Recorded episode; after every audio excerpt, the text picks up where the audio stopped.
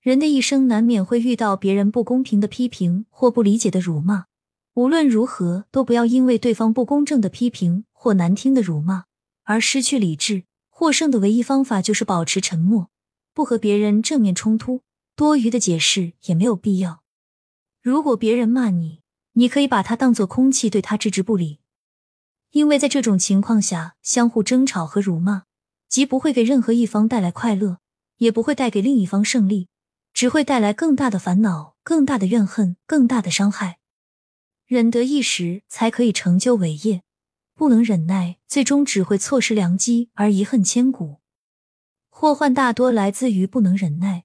刘邦在取得胜利以后，按兵不动将功劳经常赠予项羽，是忍耐；最终厚积薄发，成就汉高祖一代帝业。韩信甘愿受胯下之辱，是忍耐；司马迁受到宫刑，忍耐而著《史记》。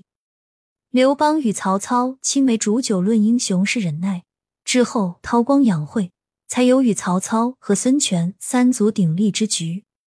学会忍耐，才可以成为王阳明那样的天下之大勇者，并且凭借忍耐获得人生的成功和幸福。